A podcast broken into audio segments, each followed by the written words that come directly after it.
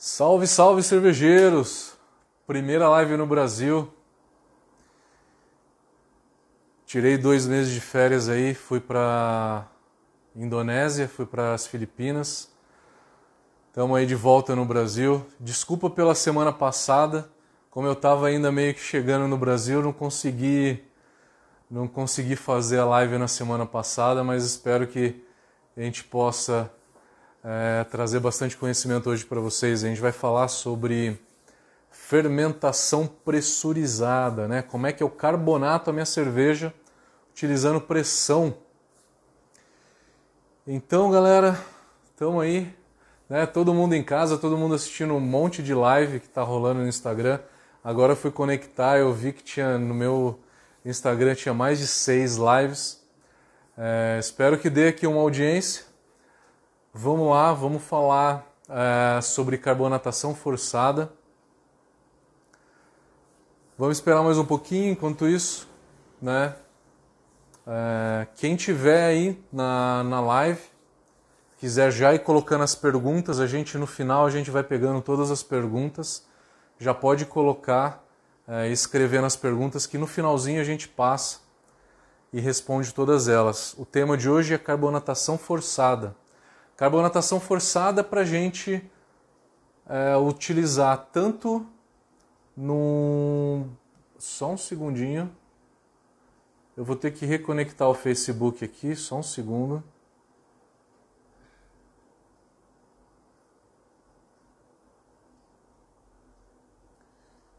Eu vou reconectar o Facebook aqui, só um segundo, pessoal que está aí.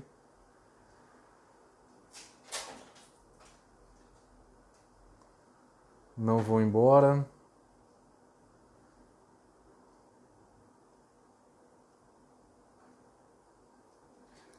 Só conectando o Facebook aqui, já voltamos, então tá.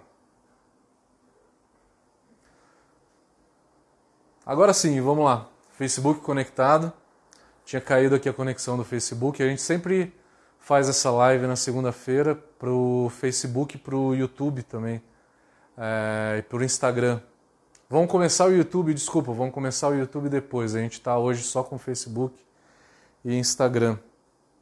Vamos falar sobre carbonatação forçada. Primeiro, a gente tem que falar sobre os princípios da carbonatação.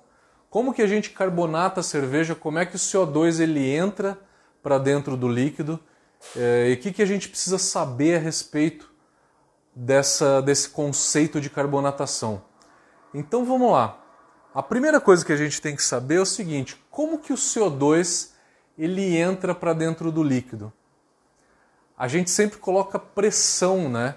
Por que, que a pressão tem uma função de inserir o CO2 dentro da cerveja? Por quê? A pressão ela simplesmente empurra o CO2 para dentro do líquido, para dentro da cerveja, tá?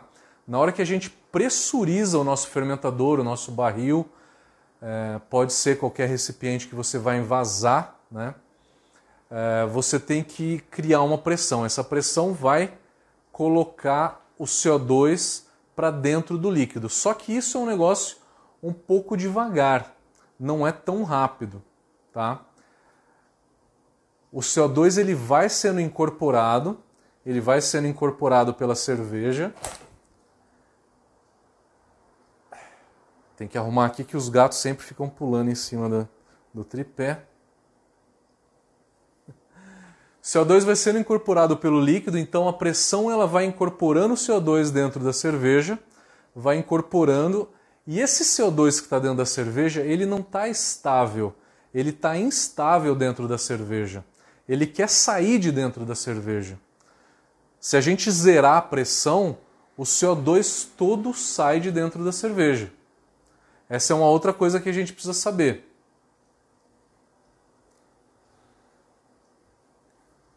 Então a pressão, vamos supor que a gente coloque 2 kg de pressão no nosso fermentador. Essa pressão vai empurrando o CO2 para dentro da, da cerveja e o CO2 vai criando uma força contrária para tentar sair de dentro do líquido. Vai ter um momento onde que a força para empurrar o CO2 é a mesma que a força que está tirando o CO2 de dentro da, da cerveja. Com isso, a gente tem um equilíbrio de forças.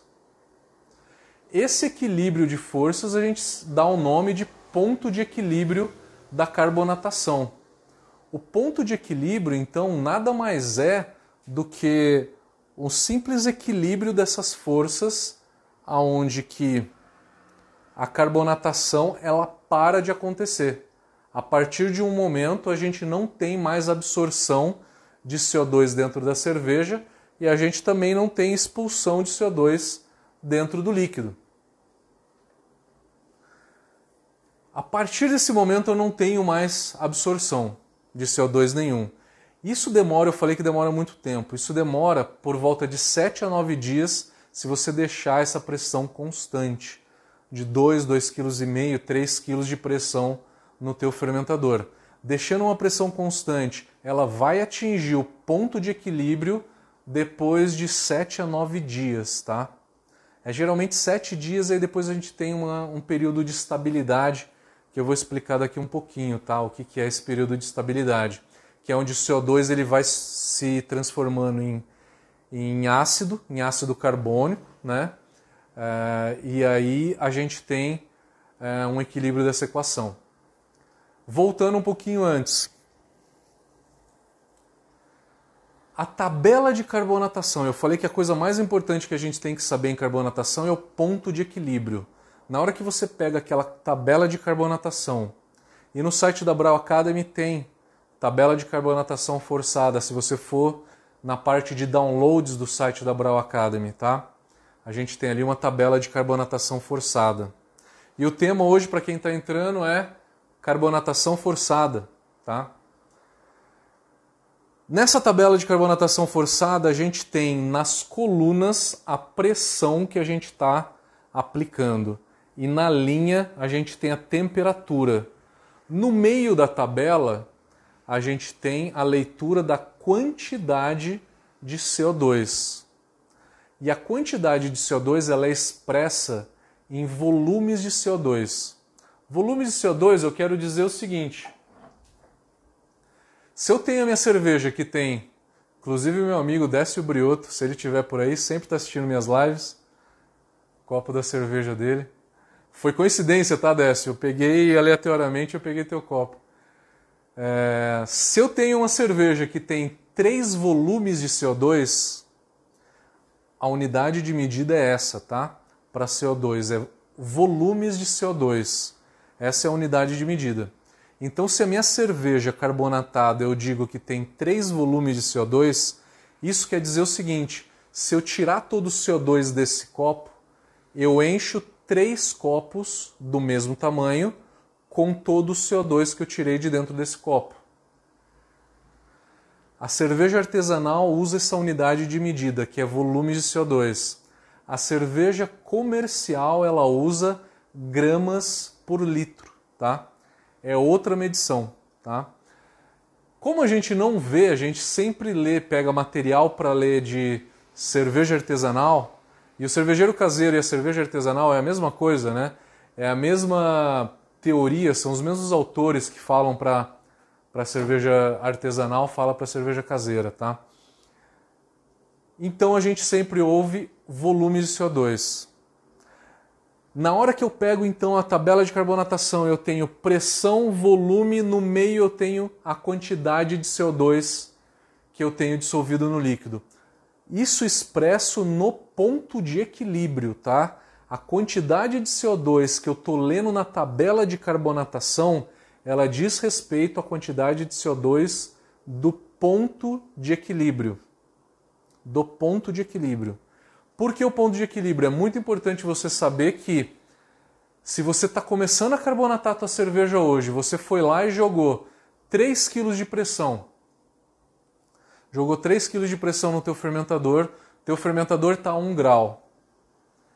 Daqui a 9 dias que esse fermentador, se mantido na temperatura constante, na pressão constante, importante também ressaltar que a pressão tem que ser constante. Temperatura constante, pressão constante, por nove dias eu chego no ponto de equilíbrio. E aí eu pego a tabela de carbonatação, o que eu estou lendo ali é o ponto de equilíbrio de carbonatação. Se eu estou no primeiro dia que eu estou carbonatando a minha cerveja, estou lá aplicando 3 kg de pressão e o meu tanque fermentador está a 1 grau. Não adianta eu pegar a tabela de carbonatação e tentar ler a quantidade de CO2 que tem dentro da minha cerveja. Não adianta, porque a tabela de carbonatação lê o ponto de equilíbrio. Se você tem um fermentador, estão falando em carbonatação de fermentador, não tem outra forma a não ser aplicar uma pressão no teu tanque fermentador e esperar com que o CO2 seja incorporado pela cerveja. Não tem outra maneira, tá? Isso a gente faz sempre numa pressão alta. A pressão limite que o fermentador aguenta geralmente é de 2,5 kg, 3 kg, a no máximo 4 kg geralmente os fermentadores aguentam de pressão. Então a gente vê as especificações do fabricante, aplica a pressão máxima, porque quanto maior a pressão, maior a força que eu estou fazendo no CO2 para ser incorporado na cerveja, para ser dissolvido e incorporado na cerveja. Então a pressão quanto maior, mais rápida é a carbonatação. Vou sempre jogando 3 kg de pressão, sempre jogando 3 kg de pressão. Lá pelo quinto dia, mais ou menos, se você jogar 3 kg de pressão, você já chegou na carbonatação que você precisa. Qual que é a carbonatação média que a gente quer para um estilo? Geralmente de 2,5 a 3 volumes de CO2. Eu falei que volume de CO2 é a unidade que a gente usa para medir a carbonatação. Pois bem, uma cerveja na média, ela tem por volta de 2,5 a 2,6, 2,7 é uma cerveja aqui no Brasil a gente está acostumado a beber com essa carbonatação mediana, tá? Se a gente está falando de uma belga, é por volta de 3 volumes de CO2. Uma Weiss é por volta de 3.2, 3.4. Refrigerante, por volta de 4 volumes de CO2. É sempre uma carbonatação maior. Vamos tentar padronizar em 2.7, mais ou menos, a quantidade de CO2 que vocês querem na cerveja, tá? Pois bem, eu falei da carbonatação de um fermentador, fermentador grande de, de inox. O que, que acontece no barril? No barril a gente vai lá, a gente joga 3 kg de pressão, desengata o CO2 e aí pega o barril e chacoalha. Todo mundo já viu ou já fez algum tipo disso né, em casa. E eu quero explicar para vocês o que, que acontece no, no processo de produção de cerveja, né, a química por trás dessa história toda. Na hora que eu chacoalho o barril, o que, que eu estou fazendo? Eu tô, a agitação ela está fazendo com que eu chegue no ponto de equilíbrio mais rápido. Porque na hora que eu chacoalho, eu espumo e eu estou ajudando essa pressão que tem dentro do barril empurrar o CO2 para dentro do líquido. Então, chacoalhar qualquer coisa que esteja pressurizada, um barril, por exemplo, faz com que eu chegue no ponto de equilíbrio mais rápido. Fiz uma injeção, só que uma injeção de CO2 só no barril não é o suficiente, né? A quantidade de vezes que você vai ter que repetir isso, esse processo de injetar CO2 e chacoalhar, depende do headspace que o teu barril vai ter. Quanto maior o headspace, menos você precisa fazer esse processo de pressurizar e chacoalhar. Geralmente a gente deixa no barril uns 3, 4 dedos, né? Num barril de 50 litros. Pressurizando ele a 3 kg, geralmente você faz isso por quatro vezes. Pressuriza, tira o CO2, chacoalha por um minuto, né? ou com o pé. O pessoal fica às vezes até sentado na cadeira com o pé ali chacoalhando o barril. Né? Ou pega o barril e com a mão vai dando uma rolada no barril. Né? É óbvio que não dá para pegar um barril de 50 litros e levantar para chacoalhar. qualquer forma que você faça de agitação no barril, você está fazendo com que chegue no ponto de equilíbrio da carbonatação mais rapidamente, que só iria chegar naturalmente se eu deixasse sete ou nove dias em estado de repouso ali. Tá? Isso é muito lento, então chacoalhar ajuda muito. Chacoalhar ajuda você chegar no ponto de carbonatação mais rápido. Então o barril a gente consegue chacoalhar, né? E numa garrafa? Vocês já viram aquele bico de inox chamado carbonator? Que ele rosqueia numa garrafa PET? O que, que o pessoal faz? Pega uma garrafa PET de 500 ml ou de 1 litro, de coca pode ser, e aí pega a cerveja que ainda não está pronta, ainda não está maturada, coloca o carbonator, que é uma pontinha é, que dá para pressurizar, né? Ela é de inox, aonde que vai a mangueira de CO2. Injeta CO2, chacoalha. Injeta CO2, chacoalha. Com isso eu consigo experimentar a cerveja mais rápido. Consigo provar essa cerveja que ainda está fermentando e não está carbonatada. Porque em casa a gente vai carbonatar essa cerveja depois de maturada, né? Se você quer experimentar a cerveja no meio do caminho, ou até levar uma PET de 2 litros num churrasco para alguém experimentar, enfim. Diversos alunos já trouxeram cerveja dessa forma para eu avaliar, então vai lá, coloca dentro de uma PET, coloca o carbonator, pressuriza, chacoalha um pouco e aí ela já pega uma carbonatação suficiente para você experimentar. Então dá para você chacoalhar tanto um barril quanto uma garrafa, é, só não dá para pegar um fermentador e chacoalhar. Né? O princípio de carbonatação é esse. A gente não vai abranger Prime nessa live. A gente tem uma live já gravada falando sobre Prime. Pode pegar lá no, no YouTube da Brau, que fica tudo gravado lá, tá? A gente tem uma live falando só sobre Prime. A gente vai falar de carbonatação forçada. Então eu falei para vocês, recapitulando, porque tem muita gente que está entrando agora, o que é mais importante a gente saber sobre carbonatação é entender sobre o ponto de equilíbrio. Na hora que eu pressurizo um fermentador, eu estou empurrando o CO2 para dentro do líquido. Esse CO2 ele faz uma força contrária, ele quer sair. Ele não está de uma forma estável lá dentro, ele quer sair. Ele faz uma força contrária à pressão. E vai ter um momento em que essa força contrária vai ser a mesma da pressão que está tentando empurrar o CO2 para dentro. Na hora que essas forças se igualarem, a gente chegou no ponto de equilíbrio. E aí para de ter trocas gasosas, para de, de se incorporar CO2 dentro do líquido. Agitar faz com que eu chegue no ponto de equilíbrio mais rápido. Como é que eu faço para descarbonatar um fermentador? Processo inverso. Num fermentador de inox, eu alivio a pressão do headspace, alivio a pressão do headspace e deixo com isso o CO2 ele vai sair do líquido e vai espumar a cerveja. Né? E vai sair pelo, pelo spray ball, né? pelo spray ball lateral do fermentador.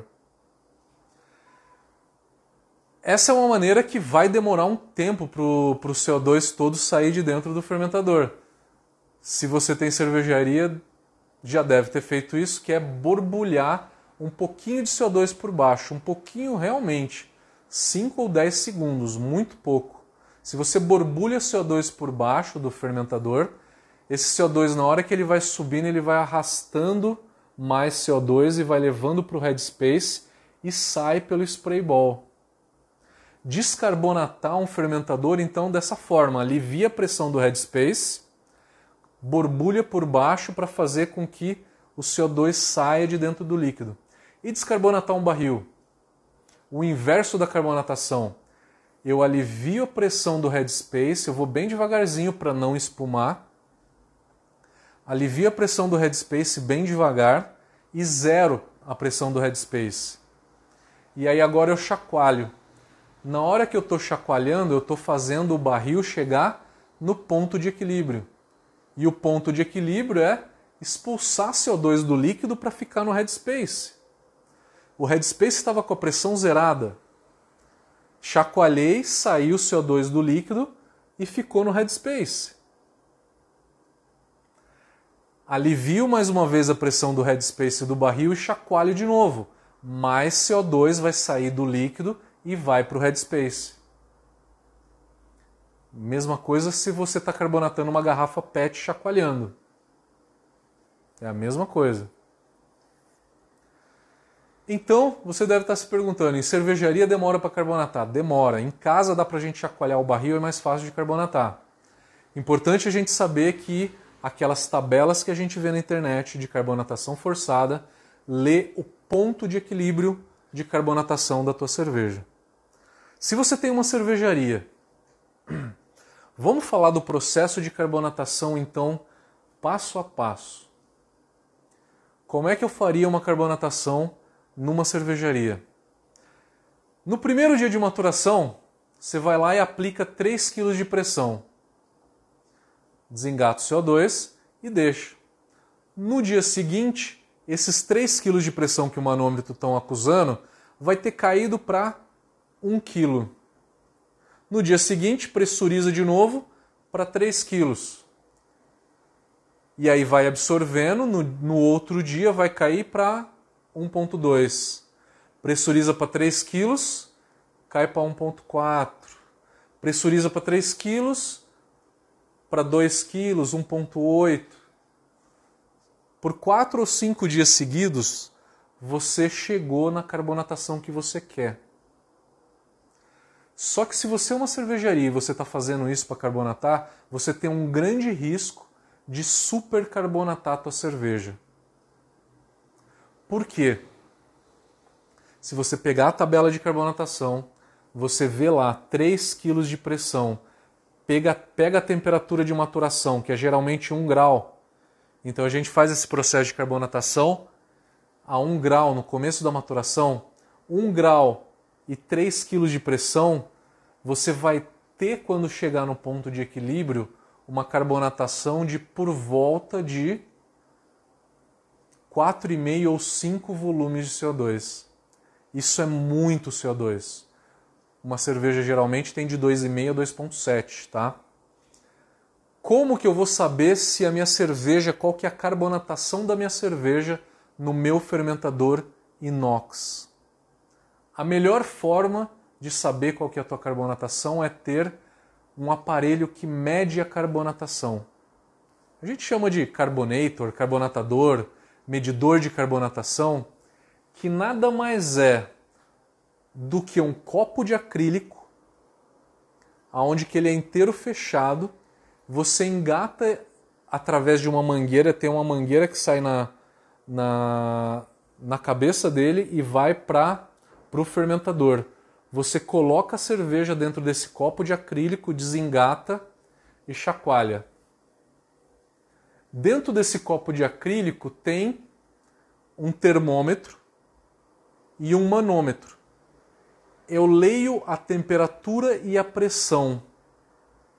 Se eu chacoalhei, eu cheguei no ponto de equilíbrio, né? Então, esse medidor de carbonatação, que é um copo de acrílico, ele também aplica o conceito de ponto de equilíbrio. Ele é um copo de acrílico que eu engato no tanque, pego a cerveja que está dentro do tanque, chacoalho para chegar no ponto de equilíbrio. Na hora que chegou no ponto de equilíbrio, um minuto chacoalhando no máximo, tá? De 30 a 40 segundos já chega. Chegou no ponto de equilíbrio, eu leio temperatura e pressão. Olho na tabela de ponto de equilíbrio e eu vejo a quantidade de CO2 que tem dissolvida na minha cerveja. Esse é o medidor de carbonatação mais comum. No Brasil, a marca que o pessoal mais usa se chama Taprite, custa 300 dólares lá fora. Existem alguns revendedores aqui no Brasil e esse medidor de carbonatação, ele é o mais barato, tá? 300 dólares lá fora, que no Brasil é um pouco mais caro, tem imposto, é lógico. É o mais barato? É, é o mais barato. Porque o medidor digital, ele vai para 50, 60 mil reais, que é o que as grandes cervejarias usam. Então, para medir carbonatação de um fermentador é dessa forma. É dessa forma que a gente mede. Vamos para as perguntas. A gente tem algumas perguntas aqui no no Instagram que o pessoal fez durante durante o dia. Eu vou pegar aqui o Instagram. Quem quiser já pode ir colocando as perguntas aí no chat. Aproveitando também para falar as novidades da Brau. Não sei se vocês acompanharam todas as nossas novidades. A gente lançou hoje um pacote quarentena, né? Essa semana, semana passada, no meio da semana passada, que inclui dois cursos gratuitos. A gente tem dois cursos online hoje, que é o básico e o intermediário. O básico tem 3 horas e meia de vídeos e o intermediário ele tem 14 horas de vídeo. Quem tiver interesse, quem daqui não, não fez a inscrição, ele está gratuito durante o mês de abril inteiro, tá? Entre no site da Brau Academy. A gente já teve 900 inscrições nesses cursos online. A gente nem, nem acreditou da quantidade de a gente, que a gente teve de agradecimento, né, de feedback de vocês. Foi muito legal. É realmente muito legal. Muito obrigado, gente. Todos vocês que estão prestigiando e estão, estão se inscrevendo nos cursos. Então, valeu. Quem não se inscreveu, se inscreva, tá? Além dos cursos, nessa semana a gente vai lançar quarta-feira uma série, vai ser todas as quartas-feiras. São 16 episódios, uma série falando sobre mosturação. São 16 episódios falando de mosturação. Então, é muito conteúdo falando de mosturação para vocês. E eu gravei essa série nas Filipinas e na Indonésia, vai ter um fundo diferente, vai ter um quê diferente eu vou estar em alguns lugares ali numa praia ou num campo de arroz no fundo, enfim. Todas as quartas-feiras, a partir dessa semana, série de mosturação, são 16 episódios. E todas as sextas-feiras, começando nessa semana, série de lupulagem, são 16 episódios também. Então, toda quarta-feira e toda sexta a gente vai ter conteúdo para vocês. Também gravei essa série de lupulagem nas minhas férias, é, também com uns fundos diferentes, enfim. Aproveitei minhas férias para gravar alguns vídeos. Então fiquem atentos, quarta-feira, série de mosturação, 16 episódios. Sexta-feira, série de, é, de técnicas de lupulagem, também 16 episódios. A gente vai soltar no Instagram, no Facebook e no YouTube da Brau Academy, tá? Fiquem atentos. E também tudo isso vai para os nossos podcasts. A gente tem dois podcasts no SoundCloud. SoundCloud, você procura por Brau Academy, soundcloud.com barra Brau Academy. É o nosso podcast. Tudo que sai em vídeo sai no, no SoundCloud. E também no Spotify. A gente está com o Spotify também, estamos com um podcast no Spotify. Todas as lives saem no podcast Todas as séries de lupulagem de mosturação vão sair no podcast também. Não parando por aí, lançamos um serviço novo no mercado cervejeiro que eu não vi ainda, chamado de mentoria. O que é mentoria? Mentoria é um mix de curso com consultoria. Então, se você tem alguma dúvida específica, ou diversas dúvidas. Eu tenho uma dúvida pequena de mosturação, uma dúvida de lupulagem pequena e uma dúvida de fermentação.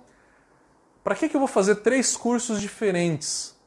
Você pode pegar essas dúvidas todas, fazer uma mentoria e na mentoria a gente poder auxiliar vocês e responder essas dúvidas específicas. Ou até elaboração de receitas. Sempre tem gente que quer fazer uma receita diferente, enfim, ou corrigir a receita. Então, na mentoria, você pode fazer um mix de curso com consultoria. Você escolhe o tema e a gente fala, a mentoria é individual. Então, por telefone ou por Skype, ou é, geralmente a gente troca algum arquivo, então a gente mostra a tela do PowerPoint. Se vocês tiverem dúvida específica sobre fermentação ou de lupulagem, a gente fala e a gente revê processos, equipamentos, enfim, o que vocês quiserem. Então, mentoria é um negócio bem padronizado, é uma consultoria, uma consultoria online que a gente lançou, somos os primeiros a lançar a mentoria cervejeira para vocês, tá? Que é um mix de cursos com consultoria, tá? Você faz disso da forma que você quiser, tá? Isso a gente já estava desde agosto do ano passado. Como veio a quarentena toda, a gente falou: meu, agora é hora de lançar, porque o pessoal vai estar tá querendo né, conhecimento. Então vamos lá, lançamos uma mentoria. Temos o curso de tecnologia cervejeiro todo gravado, são 110 horas, está todo gravado. Então você pode fazer o curso de tecnologia cervejeira online também. A gente está com podcast, todas as lives segunda-feira. Então aproveite, a gente tem muito conteúdo para vocês. E a gente uh, lançou agora um Telegram, um canal onde que a gente vai transmitir todas as nossas informações, todos os nossos conteúdos. Então se inscrevam no Telegram nosso também. Bastante novidade nessa quarentena para vocês. Então vamos lá, voltando ao tema, as perguntas que a gente recebeu. O Adriano Zampieri, que está sempre aí, sempre acompanhando a gente, obrigado por mais uma participação. Ele perguntou: existe alguma equação que determine o tempo de carbonatação dada pressão, pressão versus temperatura? Adriano, eu não vi se você está na live de hoje, mas a resposta é a seguinte: é difícil saber a carbonatação da nossa cerveja sem sem ter um medidor de carbonatação. Você precisa ter um medidor de carbonatação que vai medir o, o CO2 que está dissolvido ali dentro. Eu dei o passo a passo para vocês, eu falei da carbonatação do barril.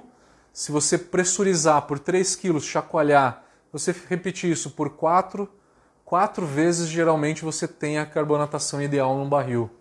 Num fermentador, você joga essa pressão por mais ou menos uns 5 dias e aí você deixa mais uns quatro dias, até nove dias mais ou menos, é, para você ter a absorção do CO2 todo e conseguir equalizar o CO2 dentro da cerveja, tá?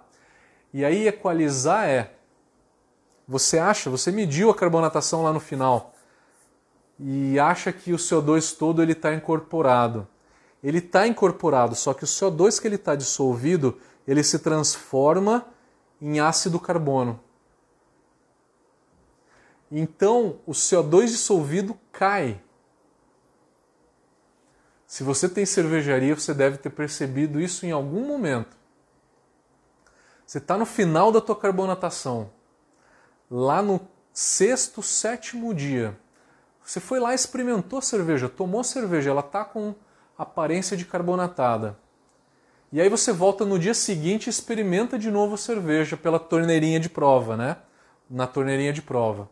E aí você fala, nossa, que sensação, eu acho que a carbonatação diminuiu. O que, que aconteceu? O CO2, durante o período de carbonatação, ele se transforma em ácido carbono. E aí você tem que dar mais CO2 para a cerveja para repor aquele CO2 que virou ácido.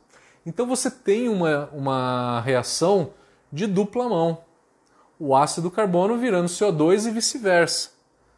Na hora que você está tomando a tua cerveja, o CO2 ele sai da cerveja e vai espumando. Enquanto está saindo da cerveja, o ácido carbono está virando CO2. E aí a gente vê aqueles filetinhos de CO2 saindo do copo, né? Maravilha? Shazam? Então, respondendo a pergunta do Adriano, voltando, como que a gente sabe qual que é o tempo de carbonatação? Adriano, essa é uma das perguntas mais difíceis de responder. E quando eu dou as minhas, consult minhas consultorias, eu falo que, gente, a gente tem que ter um, medidor de carbonatação. Sem isso, eu não consigo saber a quantidade de CO2 que está dissolvido como a gente está num processo industrial, você tem que ter controle, tá? É geralmente esses, esses tempos de carbonatação. A carbonatação, para cada um de vocês, vocês vão se adaptar a um tipo de processo, a um tipo de equipamento que aí você vai conseguir, pelo feeling, saber mais ou menos quanto de pressão que você tem que aplicar, a qual temperatura, qual que é o tamanho do barril, qual que é o tamanho do fermentador, e aí aos poucos você só vendo a cerveja caindo no copo, tirando uma amostra, você já sabe se está na carbonatação ideal ou não. A prática vai levar à perfeição se você não tiver um medidor de carbonatação? É uma pergunta difícil de responder, mas a resposta é essa. Você só consegue realmente ter uma, uma certeza da carbonatação tendo esse medidor de carbonatação. Se não vai ser com o tempo e o teu feeling vai te dizer qual que vai ser a carbonatação ideal, qual que é o processo ideal de carbonatação que você vai usar para fazer a tua cerveja. O Célio Hugo está perguntando: o nitrogênio é absorvido ou é apenas um meio de manter o nível de CO2 no meio líquido? O nitrogênio ele não é absorvido pela cerveja, ele só é solúvel em líquidos a uma temperatura de menos 52 graus Celsius. Então, só numa temperatura muito baixa que eu consigo realmente solubilizar nitrogênio. O que, que acontece? O nitrogênio eu tenho que solubilizar na chopeira na hora que está caindo no copo o chope, eu tenho uma outra uma outra tubulação onde que está injetando nitrogênio. Então, na hora do serviço vem a cerveja e o nitrogênio. E aí ele mistura na hora de cair no copo. Ele mistura na hora de cair no copo. E na hora que cai no copo, você vê ali aquela o copo inteiro de espuma, né? E aos poucos esse nitrogênio vai saindo, tanto que a espuma aos poucos ela vai subindo. Esse mesmo processo é o da Guinness e é também utilizado pelo, pelo chopp Brahma Black, né? O Brahma Black também é. Você tem diversas latas né, de cerveja no Brasil, como é que funciona? No Brasil, eles deixam um headspace de nitrogênio para você chacoalhar a lata, ele solubilizar momentaneamente, abrir rápido a lata e servir. No Brasil é um headspace de nitrogênio. A Guinness lá fora é uma bolinha que tem uma membrana muito fina na hora que você abre a lata, essa membrana rompe e o CO2 vai para a solução, né? vai para a cerveja. Serve ela rápido e toma rápido. No Brasil, esse processo da bolinha a gente não tem ainda, tá? A gente tem só é, deixar o headspace. Então, se você pegar alguma cerveja brasileira que está dizendo que tem nitrogênio, você tem que chacoalhar antes para solubilizar. Fazendo parênteses com o nitrogênio, quem trabalha em bar, quem tem bar, deve estar se perguntando assim: ah, mas o nitrogênio, eu uso o nitrogênio para servir o meu chopp. Eu uso o nitrogênio para servir o meu chopp, para pressurizar o barril para expulsar o, a cerveja de dentro do barril. Para que, que eu uso nitrogênio? Por quê? Se eu usar o CO2 numa pressão maior do que 1 kg de pressão, eu vou estar tá absorvendo mais CO2 dentro do barril, dentro da cerveja que está ali no barril. Então eu vou estar tá super carbonatando a minha cerveja. Se vocês pegarem a tabela de carbonatação, como é que eu sei qual que é a temperatura, qual que é a pressão no momento do serviço? Pega ali a tabela de carbonatação. Na tabela de carbonatação a gente lê o quê? O ponto de equilíbrio. Dá uma olhada ali, vê qual que é a temperatura do teu barril. Câmera fria geralmente a 3, 4 graus, né? Chega lá, 4 graus, né? A temperatura está na linha. Aí você corre a tabela de carbonatação até chegar a uma quantidade de CO2 de 2,7. 2,7 volume de CO2, é a quantidade de CO2 que geralmente vem em uma cerveja, tá? Veja qual que é a pressão. Vai ser 0,7, 0,75. O que, que essa informação quer dizer para você? Quer dizer o seguinte: se na temperatura de 4 graus, a cerveja geralmente tem 2,7, né? O ponto de equilíbrio é 0,7 kg de pressão. Se eu estou usando 0,8 kg de pressão, 0,9 ou 1 kg de pressão, eu estou supercarbonatando a cerveja. Se a minha pressão está maior do que essa pressão que eu li na tabela, eu estou supercarbonatando a minha cerveja. Então, cuidado com pressão de serviço, tá? É por isso que se usa o nitrogênio, um cilindro de nitrogênio para empurrar a cerveja para fora e o nitrogênio não é absorvido na hora que eu estou pressurizando o meu barril, então ele não supercarbonata.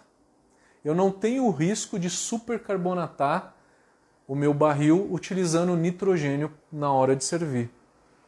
Eu só supercarbonato se eu estou usando CO2. Beleza?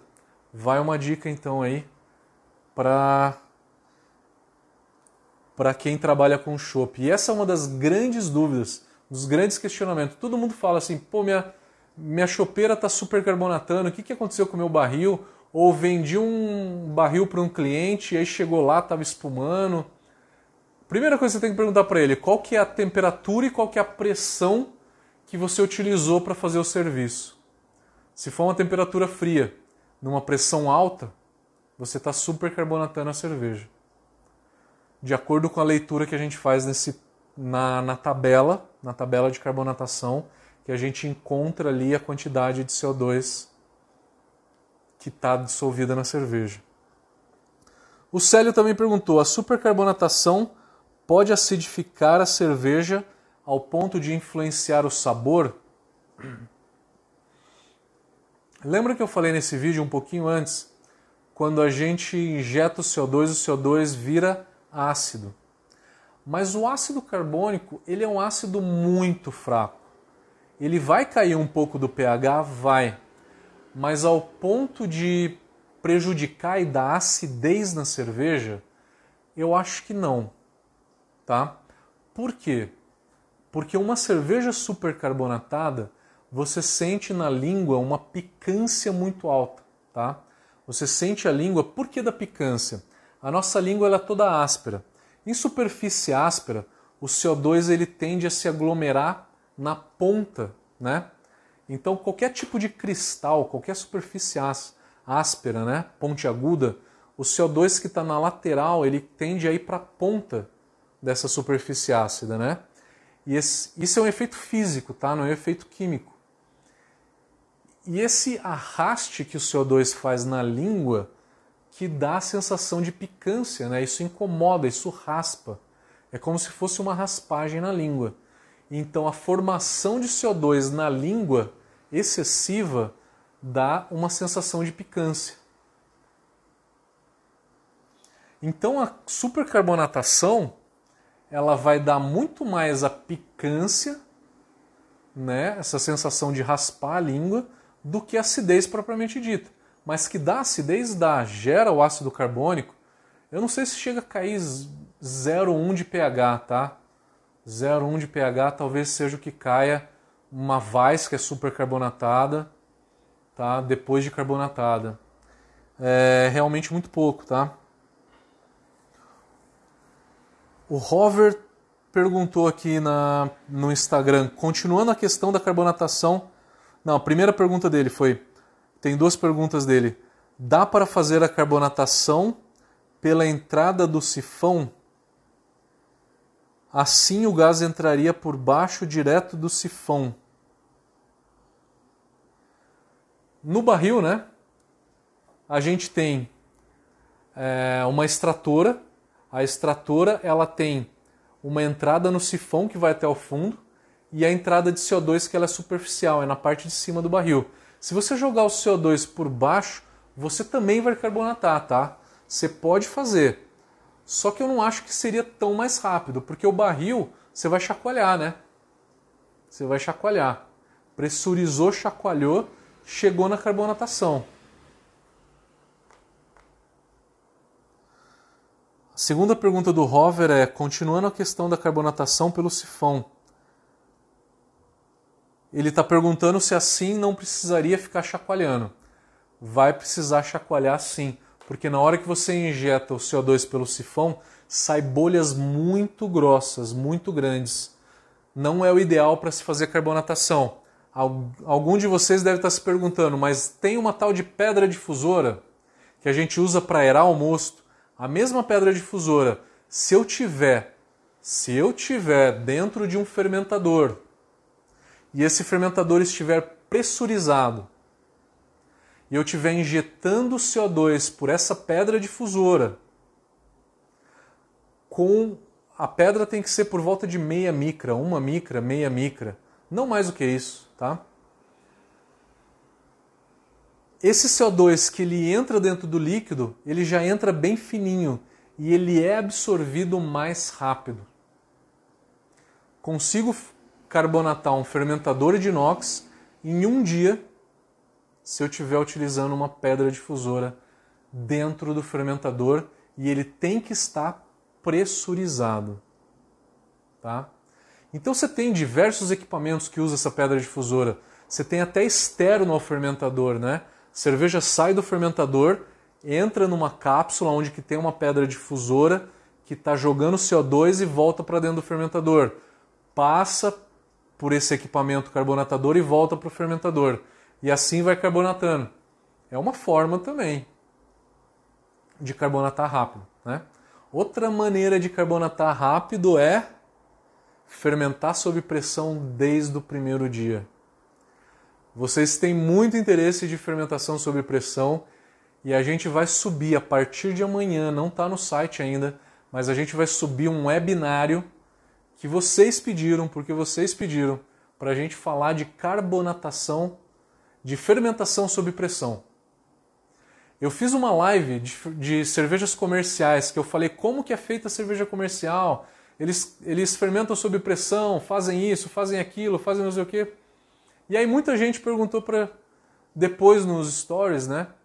É, e fermentação sob pressão, o que, que acontece? Fala um pouco mais. A gente bolou então um webinário que vai estar no site da Brown Academy. Não é uma live, tá? Não é aberta. Tem um custo simbólico, gente, de 40 reais, tá? Para participar desse webinário. É, que a gente vai fazer no dia 8 de abril, às 7 horas, é uma quarta-feira. Uma semana depois, no dia 15 de abril, a gente vai dar um curso de elaboração de receitas. No dia 15 e 16 de abril, tá? Um curso de elaboração de receitas completo.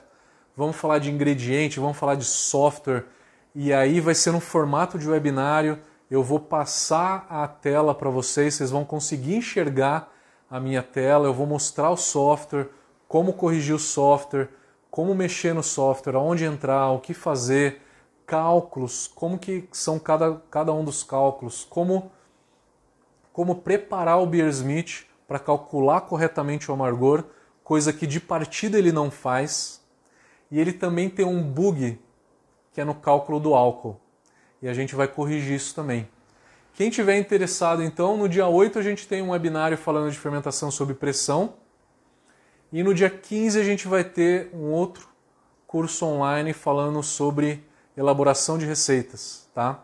A nossa live de segunda-feira não muda, tá? Esses são cursos extras que a gente tem é, para vocês na quarentena, tá? Peguei os dois tópicos que o pessoal mais pede, que é elaboração de receitas e fermentação sob pressão. O pessoal está pedindo muito. Vamos olhar agora as perguntas do Instagram. Eu vou passar aqui todo o Instagram. Quem tiver as perguntas no Instagram e Facebook, podem colocando.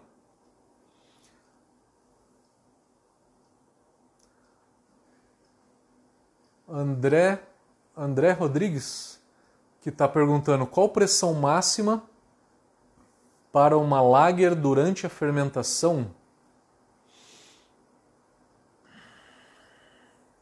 Eu não sei se você perguntou a respeito da fermentação pressurizada da influência que isso vai ter na levedura. Se é a influência que vai ter na levedura durante a fermentação, não é aconselhado mais do que 2 kg de pressão quando a levedura ainda está fermentando, tá? Até 3 vai, mas 3 já é um limite muito alto. O aconselhado é realmente ficar abaixo de 2 kg de pressão.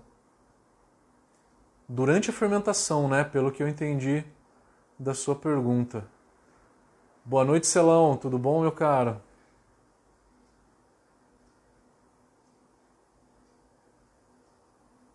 Vamos lá, vamos ver se tem mais perguntas aqui.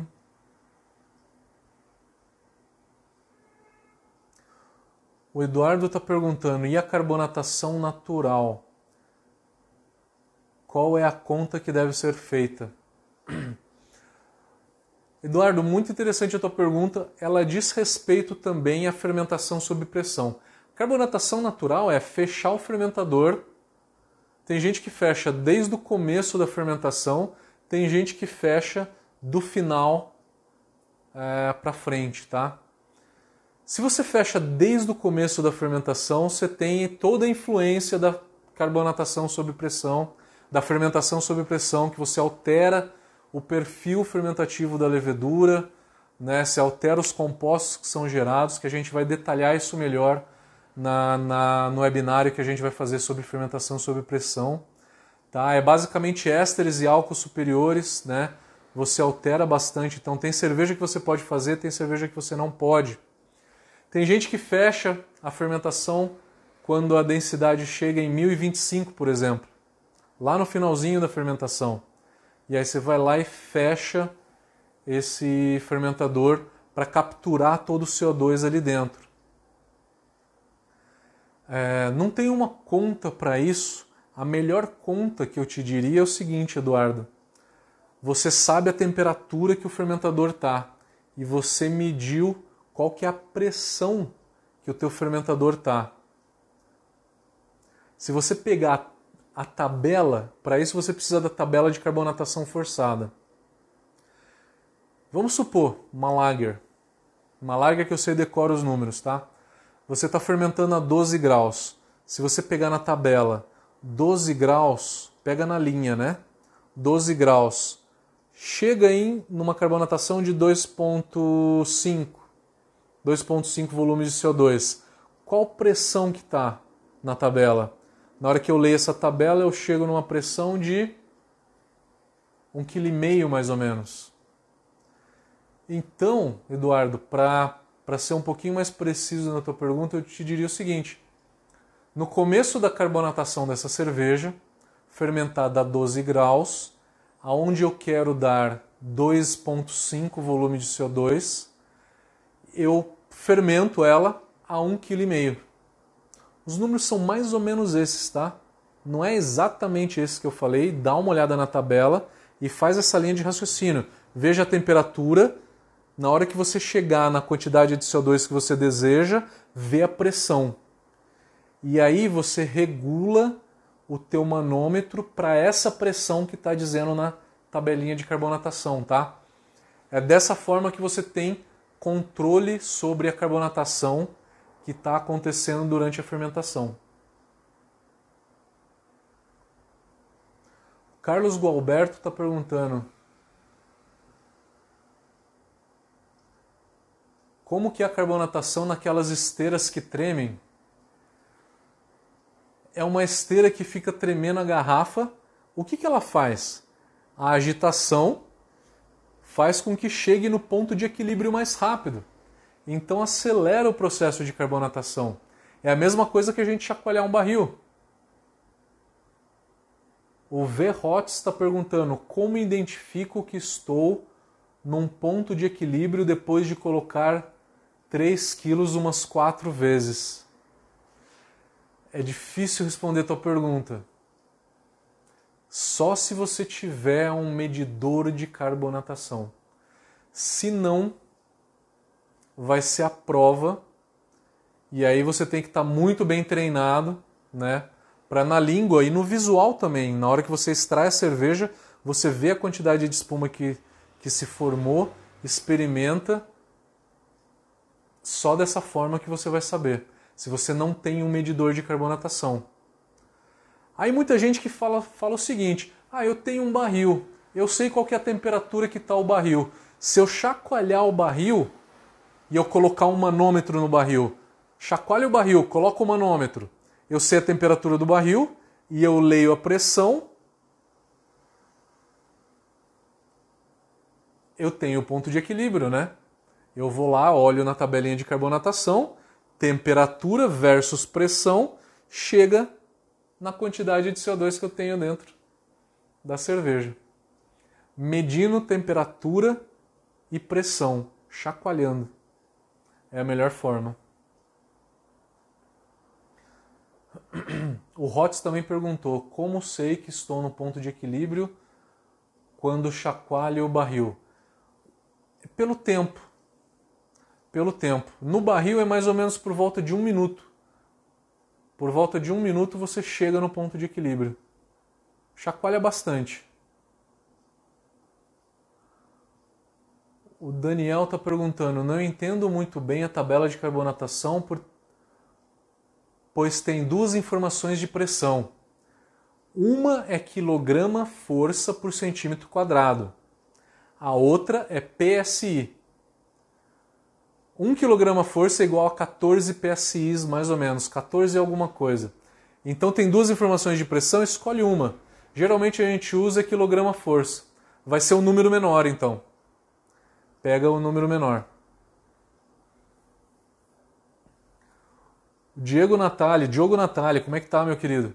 Tá falando que a WE vende aquele medidor de carbonatação, aquele copo de acrílico que eu falei, por 2 mil a última vez que eu vi antes de disparar o dólar estava 2,700, tá?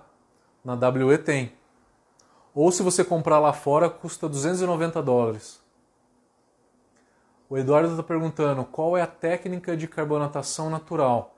Simplesmente fechar o fermentador para absorver o CO2 do líquido, né? Para realmente absorver o CO2 gerado durante a fermentação. Com isso, você atende a lei de pureza alemã também. O Pedro Fávelo está perguntando: e como sabe que a pressão no barril está boa após quatro injeções de 3 quilos mais uma mais um minuto de chacoalhando bem? É, a pressão não. Como que eu, como você sabe se a carbonatação tá boa, né? Voltou o Instagram, deu, deu uma estabilidade aí, voltou. Como que você vai saber que a carbonatação está boa? Experimentando. Esse é o grande dilema, gente. A gente não tem como ter certeza da carbonatação se não for algum medidor de carbonatação. O outro medidor de carbonatação que a gente tem é o nosso feeling. É experimentar a cerveja e saber se a carbonatação está menor, está ideal, está alta uma forma que eu falei seria chacoalhando o barril, sabendo a temperatura que está dentro do barril e a pressão, você lê a, tabela de carbonatação. É uma forma um pouco adaptada de se fazer esse tipo de leitura, né? O V-Hot está perguntando se eu coloco 3 kg de pressão e chacoalho por umas 4 vezes o barril sei que estou no ponto de equilíbrio, toda vez você chega no ponto de equilíbrio quando você chacoalha por um minuto. Chacoalhou por um minuto, chegou no ponto de equilíbrio, tá? O manômetro acusa às vezes um quilo e quando chega no outro dia ele está abaixo. Por causa da absorção, né? Se hoje você tem uma leitura no manômetro amanhã ela está menor, quer dizer que esse CO2 que estava no headspace, ele foi incorporado na cerveja. O Adriano está perguntando qual a melhor forma de carbonatar no barril e a melhor forma caseira de medir o ponto de equilíbrio. Adriano, a melhor forma é essa de medir a carbonatação do barril. É, chacoalhando o barril, ver a pressão do barril e ver a temperatura do barril. Paulo Rossini está falando que as nossas lives são muito boas. Valeu e podem fazer perguntas, tá? Fiquem à vontade para compartilhar também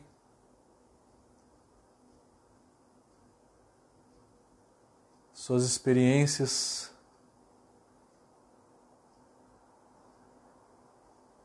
Carlos Barros está perguntando: Boa noite, Matheus. Tem diferença do ácido carbônico gerado na carbonatação forçada e no prime?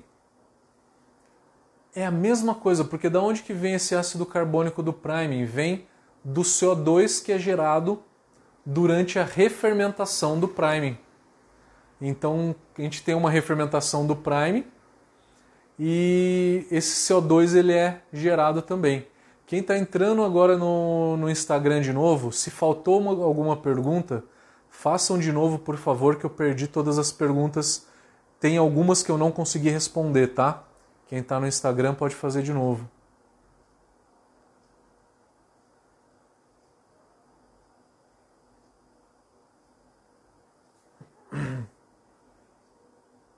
Facebook terminou. Vamos ver se tem alguma pergunta no Instagram.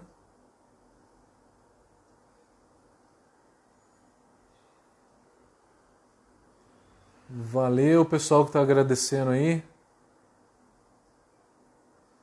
Valeu. Estejam sempre, toda segunda-feira às 8 horas a gente está aqui. Obrigado pela audiência. Audiência recorde hoje, galera. Recorde. Valeu. Daniel está perguntando: como, como sei se a minha cerveja é de baixa, média, alta ou excessiva carbonatação? Eu te diria o seguinte: se você conseguiu medir, sabe quantos volumes de CO2? Volumes de CO2 é unidade de carbonatação, tá? É uma unidade, tá? Que mede o seguinte: se no meu copo tem 3 volumes de CO2 e eu tirei o CO2 de dentro do líquido, eu encho 3 copos com o CO2 que eu tirei daqui, tá? É isso que quer dizer a unidade de volume de CO2. A cerveja inglesa ela tem uma carbonatação de, de 2 a 2,3 mais ou menos. Carbonatação baixa. Carbonatação média de 2,5 a 2,7. Carbonatação alta de 2,7, 2,8 até 3.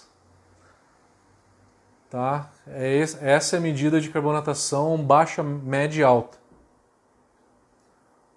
O Maurício Pires está perguntando: estou usando uma bombinha para carbonatação em linha. Está perguntando se eu já viu, se eu, se eu já vi e se eu gosto da ideia. Durante essa live eu falei de um dispositivo que era uma pedra difusora, né? E que aí a cerveja ela sai do fermentador, passa por essa pedra difusora externa e volta para dentro do fermentador e fica recirculando por esse tempo, né? Você tem esse equipamento para indústria e você tem esse mesmo equipamento para caseiro tudo, o sistema todo tem que estar pressurizado para facilitar é, para facilitar a absorção do, do CO2. Então, cara, é uma maneira rápida sim de carbonatar, principalmente uma cervejaria onde a gente não consegue chacoalhar o fermentador como a gente consegue chacoalhar o barril, por exemplo, né?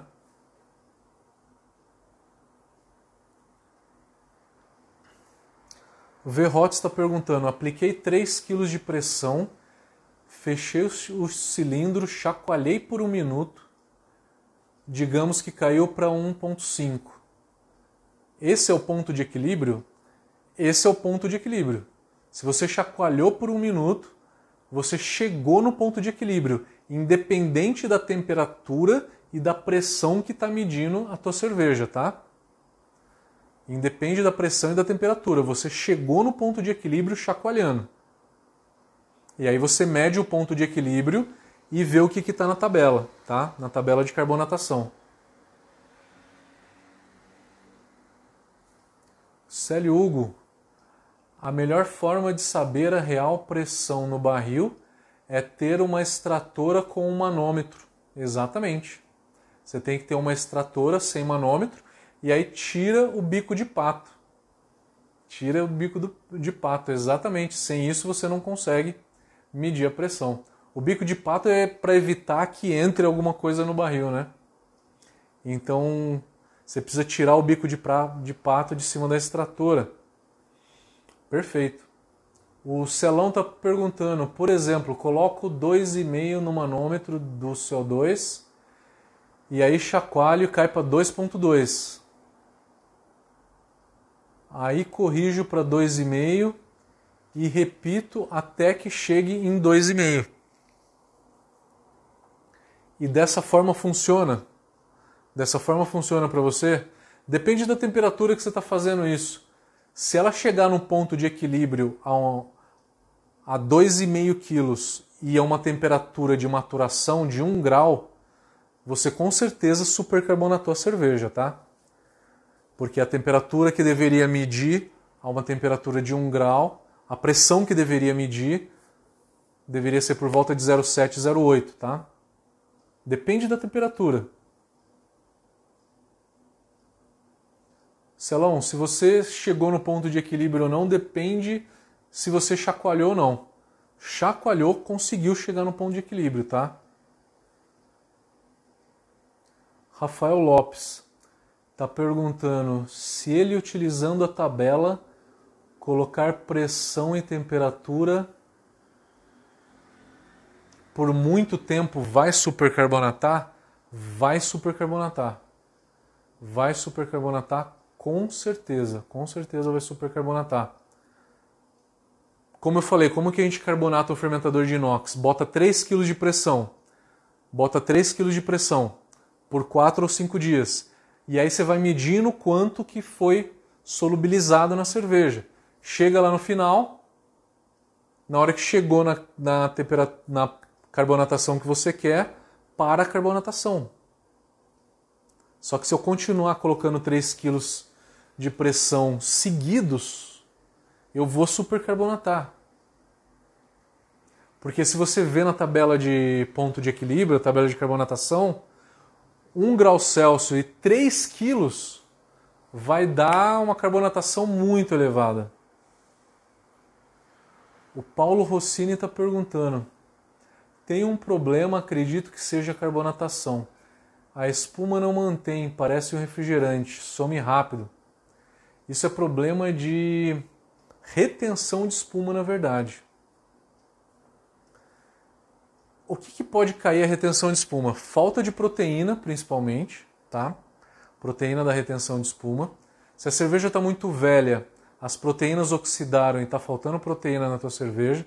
Muito velha acima de seis meses, tá? Não antes que isso. É... se a cerveja tem autólise, copo, qualquer tipo de óleo, né? Copo com batom, batom é a base de óleo também. Então, copo sujo com batom, copo sujo com detergente, você vai ter uma baixa retenção de espuma aí. Alessandra, tudo bem? Alessandra está fazendo propaganda no nosso curso Tecnologia Cervejeira. Valeu, Alessandra, obrigado, obrigado. A Alessandra está fazendo o nosso curso online. Quem tiver interesse, então, tecnologia cervejeira, ele está inteiro online. A gente fala durante a parte de finalização, a gente fala bem no detalhe sobre carbonatação. Quem tiver interesse pode fazer ou só o módulo de finalização, pegar um módulo separado, ou fazer o curso inteiro de tecnologia cervejeira. Está no site da Brau Academy para quem tem interesse.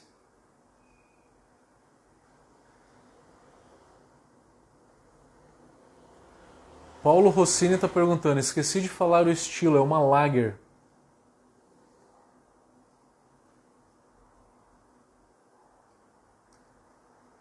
Ô Paulo, uma lager talvez tenha uma, uma retenção de, de espuma baixa, por natureza. Por quê? Porque ela tem uma quantidade de malte pequena, né? Quanto mais malte eu uso, quanto mais alcoólica é a cerveja, mais proteínas tem essa cerveja. Melhora a retenção de espuma. Quanto mais lúpulo eu uso, mais alfa, beta ácidos, polifenóis, proteínas do lúpulo, tudo isso dá retenção de espuma. Numa IPA você nunca vai ter problema de retenção de espuma. Pode ser que a tua lager ela esteja com uma carbonatação baixa e aí na hora que você serve no copo ela vai embora rápido. Pode ser isso que esteja acontecendo. Você sente que a cerveja está com uma carbonatação baixa? Natália, e aí, tudo bem? Tá em São Paulo já? Tá perguntando: quando uso apenas o nitrogênio para serviço, não irei perder carbonatação do líquido? Quando baixar o nível do barril? Perderia se fosse 100% nitrogênio. É nitrogênio e CO2. Tá? Então, o cilindro de nitrogênio ele não é 100% nitrogênio, ele é nitrogênio e CO2. Continuando a pergunta da Natália, com o aumento do headspace, o correto seria utilizar CO2. Depende da temperatura e da pressão que você está usando isso. Senão você pode supercarbonatar. Olha a tabela de carbonatação, tá? Rodrigo está perguntando se tiver quatro barris em temperatura ambiente um cilindro alimentando os quatro para a chopeira. Qual a pressão que deverá estar no cilindro de CO2? Você vai precisar checar na tabela de carbonatação. Você pega a temperatura em que você está servindo, ela está na linha da, da tabela de carbonatação, né? Você vai correr nessa linha até chegar numa carbonatação média que a gente tem na cerveja hoje, que é 2.7 ou 2.8. Na hora que chegar nesse volume de carbonatação, você vê a pressão. É essa pressão que você tem que usar. André Campos está perguntando: uma vez que eu carbonato no barril, tem chance dessa breja ficar sem gás com o tempo na chopeira? Muito pouco, cara, porque a maior probabilidade é que aconteça o contrário. Porque de tudo isso que a gente está falando, se você usar CO2 para servir o chopp e você geralmente a pessoa não olha a tabela de carbonatação, aplica uma pressão maior do que tem que aplicar, acontece a supercarbonatação. O normal é o contrário.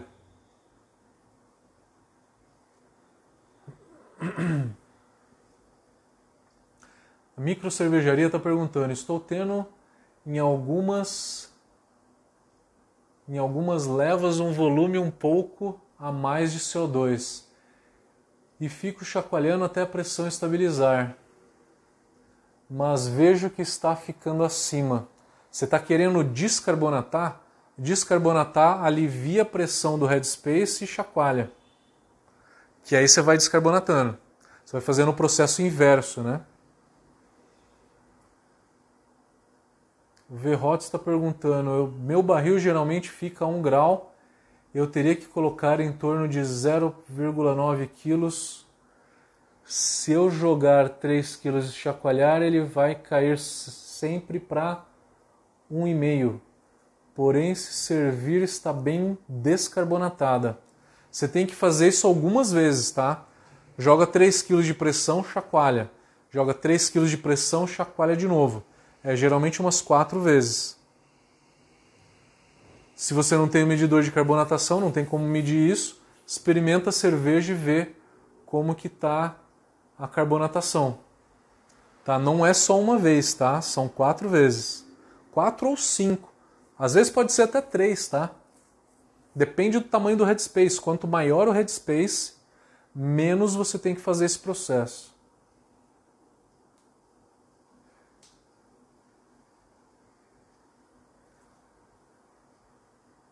Célio Hugo está perguntando: eu fiz um medidor de pressão inox, mas tenho a dúvida: devo encher o copo, o copo todo que o volume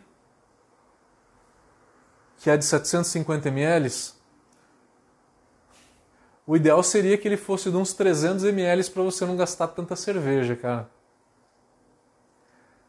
Tem que encher o copo todo. Tem que encher o copo todo. Se você encher metade do copo, tenta imaginar. Você encheu metade do copo, tem cerveja, né? Com CO2, e aí o headspace não tem pressão nenhuma. Na hora que você chacoalhar, você vai ter uma área muito grande do headspace para o CO2 ocupar. Você vai medir no manômetro uma pressão menor do que se você encher o copo inteiro. Faz esse teste, enche o copo pela metade e enche o copo inteiro. Na hora que você encher o copo inteiro, você vai ter sempre uma pressão maior, que é a pressão correta, tá?